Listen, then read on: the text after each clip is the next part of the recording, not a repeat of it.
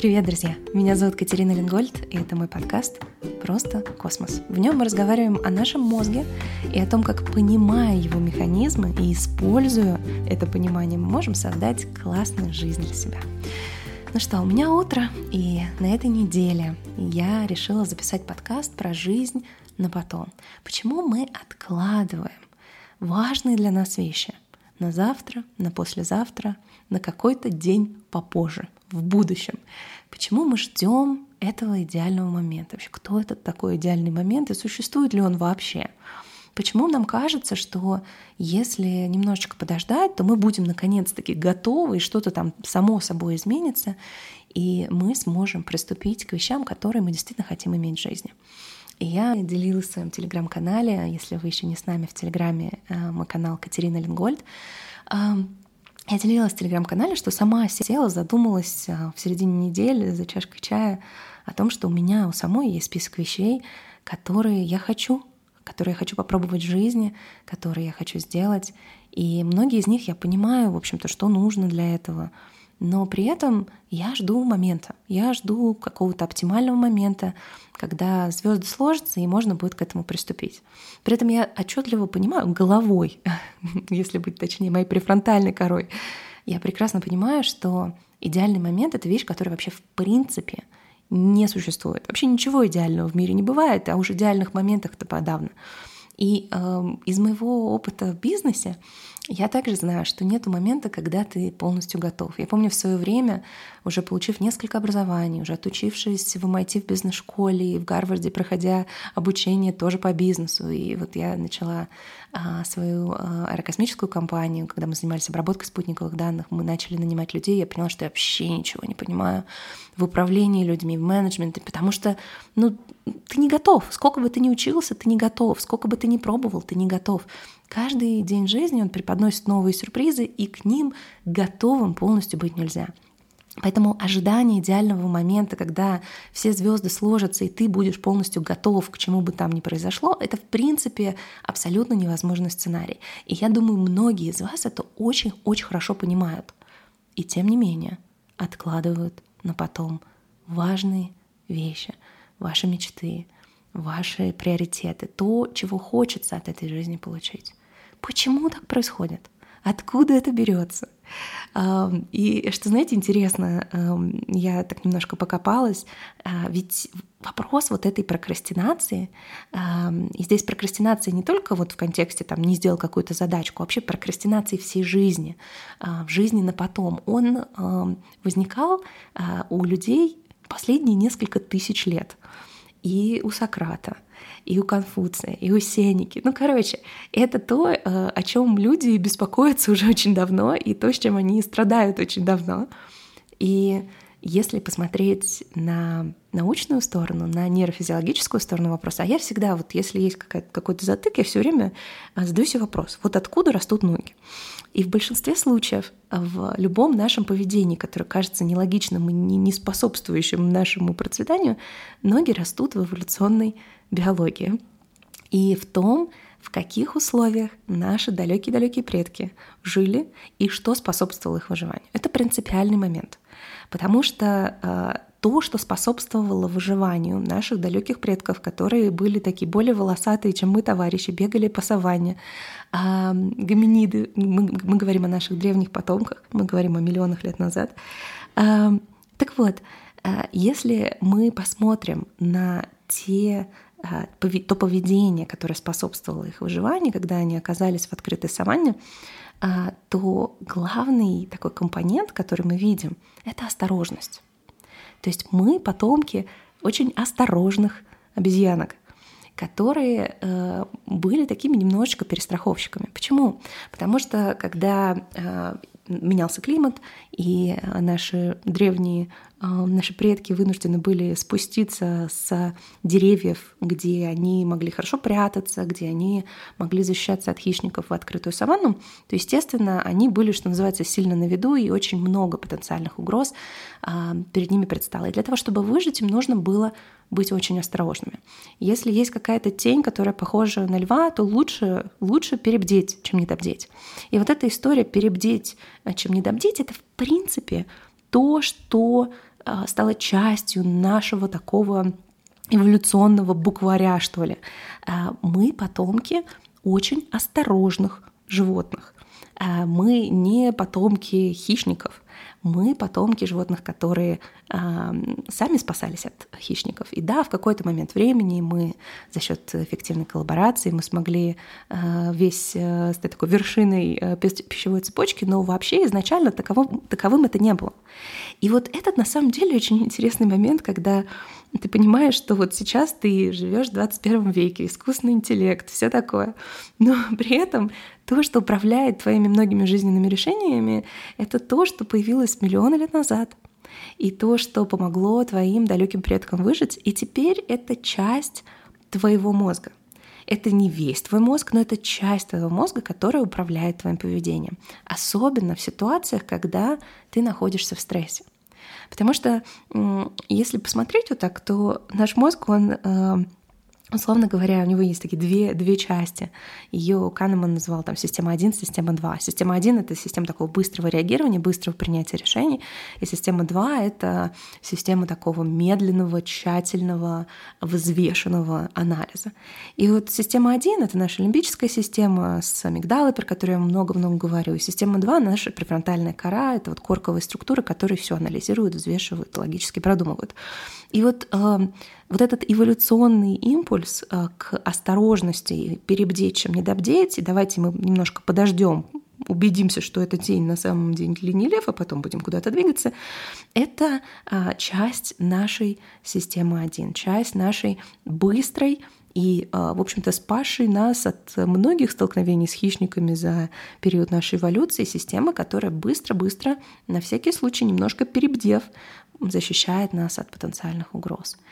И то, что с нами происходит, вот это ожидание момента, выжидание чего бы то ни было, это результат активации нашей первой системы, которую Канеман назвал первой системой. На самом деле это, в общем, по сути, наши подкорковые структуры, которые э, очень быстро, э, но э, очень осторожно при этом и немножечко так грубо оценивают риски любой ситуации. И вот эта система 1, она очень-очень не любит рисковать.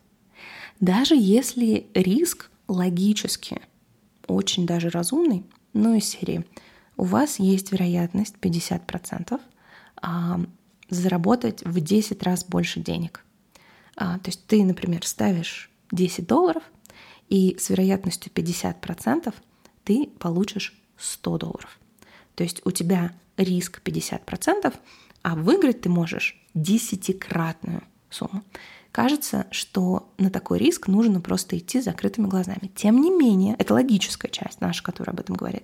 Тем не менее, наша система 1 риск не любит. И для нее вероятность того, что мы эти 10 долларов потеряем, 50%, это уже очень-очень неприятно. И очень многие наши решения, они именно таким образом происходят. Давайте вернемся к нашей теме, к нашему вопросу. Почему мы откладываем жизнь на потом.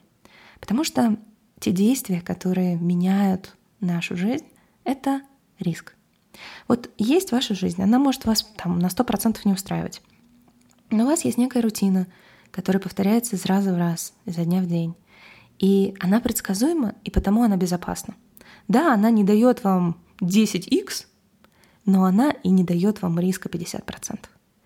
И с позиции нашей системы 1 это хорошее, классное решение. Так и надо. И даже если мы логически понимаем, что немножечко рискнув, мы можем получить десятикратную выгоду, я сейчас говорю не, не про деньги, я сейчас говорю вообще в принципе в жизни.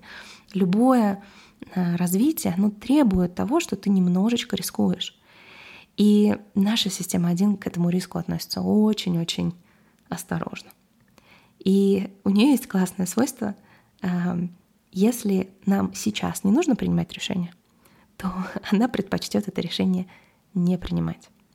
И это то, что приводит к тому, что мы зачастую не говорим каким-то возможностям «нет», а мы говорим им «давайте потом». Я подумаю об этом завтра. Знаете, как у Скарлетт О'Хара. И вот получается, что мы о многих вещах в нашей жизни думаем завтра, послезавтра, после-послезавтра. А завтра оно же никогда не наступает, да, вот знаете, как анекдоте. Я вам говорю завтра приходите, а вы все время сегодня приходите. Вот, поэтому э, нам очень важно понимать, что это поведение, оно абсолютно эволюционно оправдано. Наша система 1 не хочет риска, она не хочет изменений, она хочет поддержать статус-кво, в котором вот мы явно же выжили как-то. И вот это стремление выжить, а, оно для нее существенно важнее, чем стремление там, получить классную жизнь. Вот для системы 1 вот эта вот идея того, чтобы жить наполненной жизнью, она не состоит, не стоит перед ней. Вот у нее есть задача просто жить, а уж какой она там будет наполненной, не наполненной, это уже дело десятое. И это нашей префронтальной коре хочется, чтобы она там была интересная, наполненная, а, многогранная. А вот на уровне системы 1 это, в общем, до лампочки. А, ну и, собственно, вопрос в связи с этим, да, с одной стороны, мы понимаем, вот это так работает, это не значит, что мы, с нами что-то не так. А, я абсолютно точно так же, как и вы, все это дело переживаю, и у меня точно такие же списки вещей, которые я а, жду, ждун по которым. Но что я делаю для того, чтобы этот список сокращать?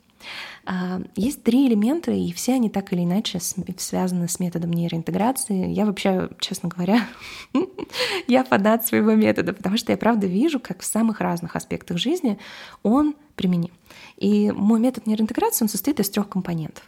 Э, это твой, твое состояние, это то, что мы измеряем по шкале нейробаланса это твое мышление или mindset, это то, что определяется нашими нейроорбитами, и это а, наличие системных поэтапных действий, это то, что реализуется с помощью нейроспринтов. Вот такие три компонента. И в контексте реализации вот этих самых а, отложенных мечт все три компонента играют большую роль. Начнем с первого. Начнем с нейробаланса и с вашего состояния. Смотрите, какая интересная штука. А, для того, чтобы идти к желанному, а не убегать от нежеланного, нам нужно абсолютно два разных типа мотивации. Они управляются разными дофаминовыми контурами в нашем мозге. И вот смотрите, есть один дофаминовый контур, который э, помогает нам э, избежать проблем, а второй, который помогает нам идти к возможностям. То есть это такой вот один я называю это surviving, да, выживательный контур, а другой thriving, да, это так процветательный контур, условно говоря. И смотрите, что интересное происходит. Когда мы находимся в долгосрочном стрессе, то есть когда наше состояние на шкале нейробаланса находится за пределами интеграционного состояния, такой зеленой зоны, я в прошлых подкастах об этом рассказывала, то в этом случае а, наша а, дофаминовая система, она переходит больше в режим выживания. То есть мы приоритизируем те вещи, которые помогают нам не сделать текущую ситуацию хуже, вместо тех, которые помогают нам сделать текущую ситуацию лучше. Это две разные задачи, понимаете же, да? Не потерять 100 рублей и заработать тысячу — это две абсолютно разные задачи, которые требуют совершенно разных действий. И вот с точки зрения нашего состояния, то, какая система будет более активна, абсолютно очевидно, что для того, чтобы нам, у нас появилась мотивация к чему-то, да, вот эта мотивация развития, мотивация процветания, нам необходимо находиться вот в этом зеленом коридоре. А, это состояние, когда мы а, не находимся вот в этих постоянных циклах стресса, которые уводят нас в дистресс, и потом мы вылетаем в выгорание. Интеграционное состояние — это состояние, когда мы расслаблены, спокойны, при этом сконцентрированы, когда нас, а, что называется, не плющит, когда у нас нет вот этого ненужного ажиотажа или, наоборот, апатии. И у нас есть специальные тесты, которые я выкладывала в свое время, которые помогают понять, сколько времени ты проводишь в какой зоне. И вот чем больше времени вы проводите за пределами вот этой интеграционной зоны, тем тяжелее вам найти мотивацию к, и тем тяжелее вам приступить вот к этому списку вещей, которые, в общем-то, не являются проблемами вашего выживания, а являются задачами вашего процветания. На них банально нет мотивации. Мотивация — это же не какая-то такая выдуманная штука. Это реальная активация одного из контуров. У нас есть дофаминовый контур, мезолимбический, мезокортикальный. И нам для того, чтобы двигаться к чему-то желанному, в данном случае вот чему-то из этого списка, нам необходима активация мезокортикального контура, которая просто не работает как положено когда мы находимся за пределами интеграционного состояния. Поэтому первое, на что нужно посмотреть, э, знаете, это такая, наверное, уже, если вы часто слушаете мои подкасты, думаете, ну вот что бы Катерина не рассказывала, все время все начинается с состояния. Ну, это действительно так, потому что э, взаимодействие отделов нашего мозга эффективная работа мотивационных контуров, все это, оно завязано на наш уровень стрессовой нагрузки и то, как мы с ним работаем. Очень-очень-очень важно поддерживать свой нейробаланс. И ждать, что у вас вдруг появится мотивация, надо как-то ее посильнее сфокусировать. Вот послушаю сейчас подкаст, и ого-го, сейчас мотивации наберусь, и вот сделаю. Возможно, краткосрочный эффект у вас будет, но а, системная работа со своим состоянием, с уровнем стресса, это все вполне реально, это все вполне возможно, это то, что является таким ключевым элементом. В прошлом подкасте я, например, рассказывала про метаболизм кортизола, как можно а, себе помочь сократить длительность стресс-цикла. Все это вполне в ваших руках, и без этого составлять какие-то там списки бесполезно. Следующий компонент, друзья, это наше мышление, это наш mindset, и это то, что определяется нашими орбитами. И здесь вот какая штука. Нейроорбиты — это наши такие стандартные поведенческие паттерны, по которым мы ходим кругами. Знаете, как по граблям кругами ходишь, они тебе по лбу дают, а ты продолжаешь ходить. И вот а, нейроорбиты — это такие устойчивые поведенческие конструкции, которые мы в свое время выучиваем, а потом повторяем. И а, очень частым наблюдаемым нами паттерном является паттерн а, избегания и попытки контроля неконтролируемого. И вот как раз-таки а, в в контексте того, что мы сегодня с вами говорим, в контексте движения к желанным изменениям, которые мы откладываем, этот, э, эта форма э, орбит, она особенно опасна. Да? Вот э, мы, насмотревшись окружающих, особенно с учетом того, что происходит в социальных сетях, наблюдая за тем, какие есть вот все идеальные, у всех все идеально, у всех все прекрасно, а я вот один не такой, со всем этим социальным давлением у нас возникает ощущение, что либо идеально, либо никак. И вот это либо идеально, либо никак создает такой уровень давления, что мы выбираем никак. И, соответственно, а как будет вот когда наступит тот самый идеальный момент, и когда я буду наконец-таки идеально готов? Ну, понятно, что ни то, ни другое вообще, в принципе, невозможно в этой вселенной. Но вы понимаете, да? То есть чем больше мы нагружаем себя каким-то социальным давлением, что у всех, э, вот я смотрю по сторонам, значит, у этого вот это реализовано, у этого то, и вот все такие большие молодцы — а я тут один не такой, и вот, э, а, вот это давление окружающих, усиленное социальными сетями, приводит к тому, что мы регулярно а, ожидаем от себя того, что, в общем-то, в принципе невозможно. И я вот поэтому искренне делюсь, например, сейчас с вами в Телеграме рассказывала. У меня тоже этот список есть, друзья. Я тоже есть вещи, которые в режиме ждуна. Я с этим работаю, я понимаю, как с этим работать. Это потихонечку рассасывается, но это не что-то, где у меня есть что-то даже примерно похоже на идеальное. У меня вообще ничего идеального нету. А, у меня там, я не знаю, не идеальные семейные отношения, у меня не идеальный вес, я не знаю, что у меня еще не идеальное. Вы думаете, у меня идеальное расписание, что я прям все делаю точно в сроки? Да ничего подобного. Думаете, я не прокрастинирую? Ничего подобного. Думаете, у меня перфекционизма нету? Да ничего подобного. Все есть все есть. Оно улучшается постепенно, а, но до идеала оно очень далеко и вряд ли когда-нибудь дойдет. И, собственно, причина, почему мне есть чем делиться с вами, друзья, потому что у меня такие дефолтные значения, да, по умолчанию далеко не идеальные, мне есть чем работать. И вот по мере того, как я с этим работаю, мне есть чем делиться. Все очень просто. Итак, мы поговорили про роль состояния, мы поговорили про роль mindset а и вот этих вот устойчивых поведенческих конструкций, которые усиливаются социальным давлением и вот этими идеальными ожиданиями. И третий компонент, он очень важный здесь. Это история про действия и про, то, как мы подходим к тому, чтобы вот эти наши хотелки, эти отложенные мечты реализовать. Знаете, вот периодически у нас возникают такие моменты, там, под Новый год, либо мы там какую-нибудь мотивационную речь послушали, и мы такие, так, ну все, все, я больше не могу этого терпеть, сейчас я все, всю свою жизнь разом поменяю. И вот мы взяли, собрались, на бумажке все написали, у нас там план, банан, вообще класс. И в итоге наступает первый день плана, и мы понимаем, что этот план, он несовместим с действительностью, потому что у нас есть жизнь. В этой жизни есть, я не знаю, работа, дети, не знаю, поездки до, до дома, глажка, стирка, ну, всякое разное. И э, это все, оно как бы никуда не девается. А у нас же план. И у нас этот план требует, я не знаю, дополнительных 10 часов в день, которых у нас просто банально нет. И ключевая вещь, с которой я сталкиваюсь э, у наших участников наших программ, да и у себя тоже, это ситуация того, что когда мы все-таки решаемся, так, я пошел, буду это делать, то мы идем каким-то адовым нахрапом. И что нам нейрофизиология говорит об этом, об этом деле? Она нам говорит, что если у тебя а, большой объем изменений, больше 10-15% от твоего времени бодрствования, то, а, дорогой мой, у тебя будет огромное сопротивление.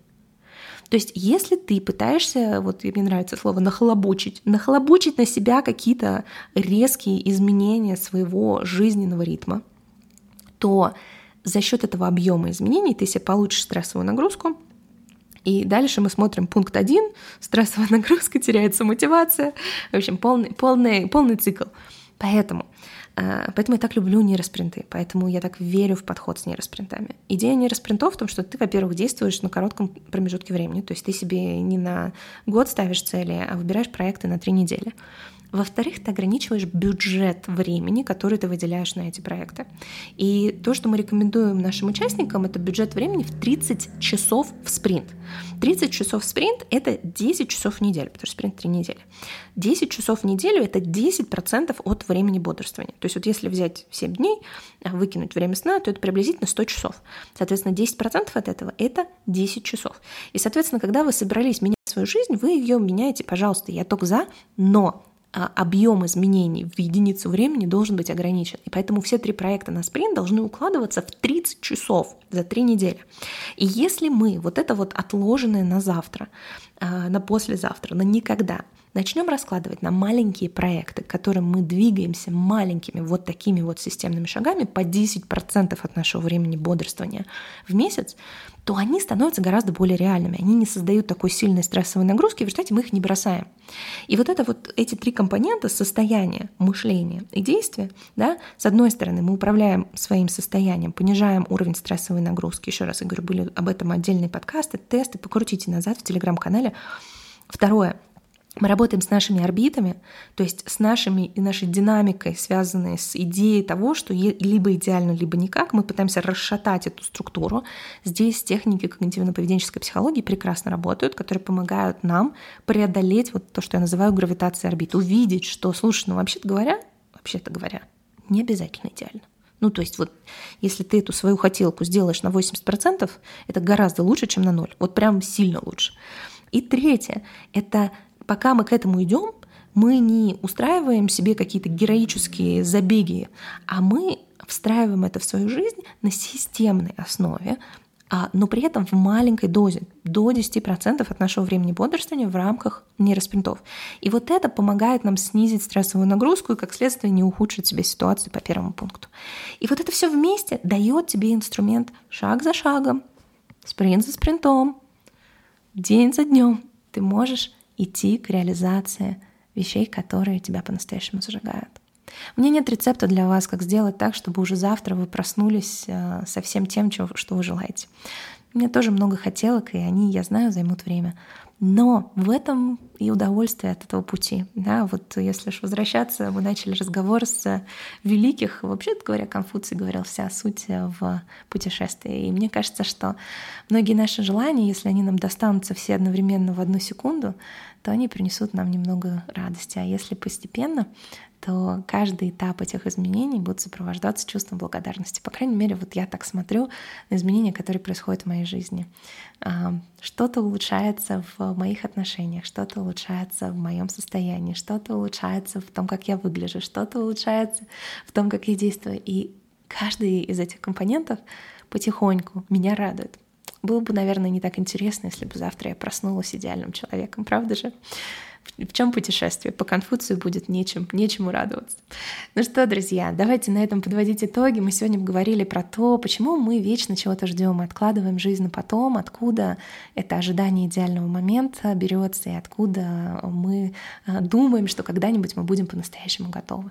И мы с вами окунулись в причины происходящего, выяснили, что это вообще абсолютно нормальная история, потому что мы эволюционно очень осторожные создания, и нам лучше перебдеть, чем не обдеть, и области нашего мозга, то, что называется системой 1, они а, заточены, у них такой алгоритм, такие настройки для того, чтобы помогать нам предотвращать проблемы, а не идти за какими-то там новыми возможностями. Неизвестно, что они там, эти возможности себя будут представлять. И для того, чтобы эту дефолтную и такую эволюционную настройку изменить, нам необходимо активировать наши а, корковые зоны, нашу префронтальную кору, и для этого нам очень важно управлять своим состоянием. Это история с нейробалансом, это история с тем, чтобы находиться в интеграционном медитационном состоянии хотя бы 80% времени для того, чтобы у нас появилась мотивация к, а не мотивация от. Мотивация развития и процветания, а не мотивация выжить. И э, здесь управление состоянием является краеугольным камнем. Второе — это наш mindset, и это наши нейроорбиты, э, то, как мы воспринимаем э, результат достаточно и недостаточно. Очень у многих людей либо идеально, либо никак. И насмотревшись идеальных образов в соцсетях, которые, конечно, действительности не со, никак не соответствуют, мы для себя решаем, что либо я уж как следует, либо, либо даже не надо пробовать. И в результате очень многие наши действия блокируются, и мы действительно ждем, когда мы вот по-настоящему подготовимся. Ну и третий аспект, когда мы все-таки решаемся на это действие, очень часто мы нагружаем себя слишком сильным, слишком большим объемом изменений, и у нас срабатывает сопротивление. Вместо этого я рекомендую использовать нейроспринты длительностью 3 недели с максимальным бюджетом времени на все эти изменения в 30 часов. То есть это 10% от времени бодрствования, и это помогает тебе системно действовать, видеть прогресс, постепенный, поддерживать свою мотивацию, при этом не скатываться в стресс. Ну что, на этом все, друзья. Я вас очень крепко обнимаю. Пока-пока.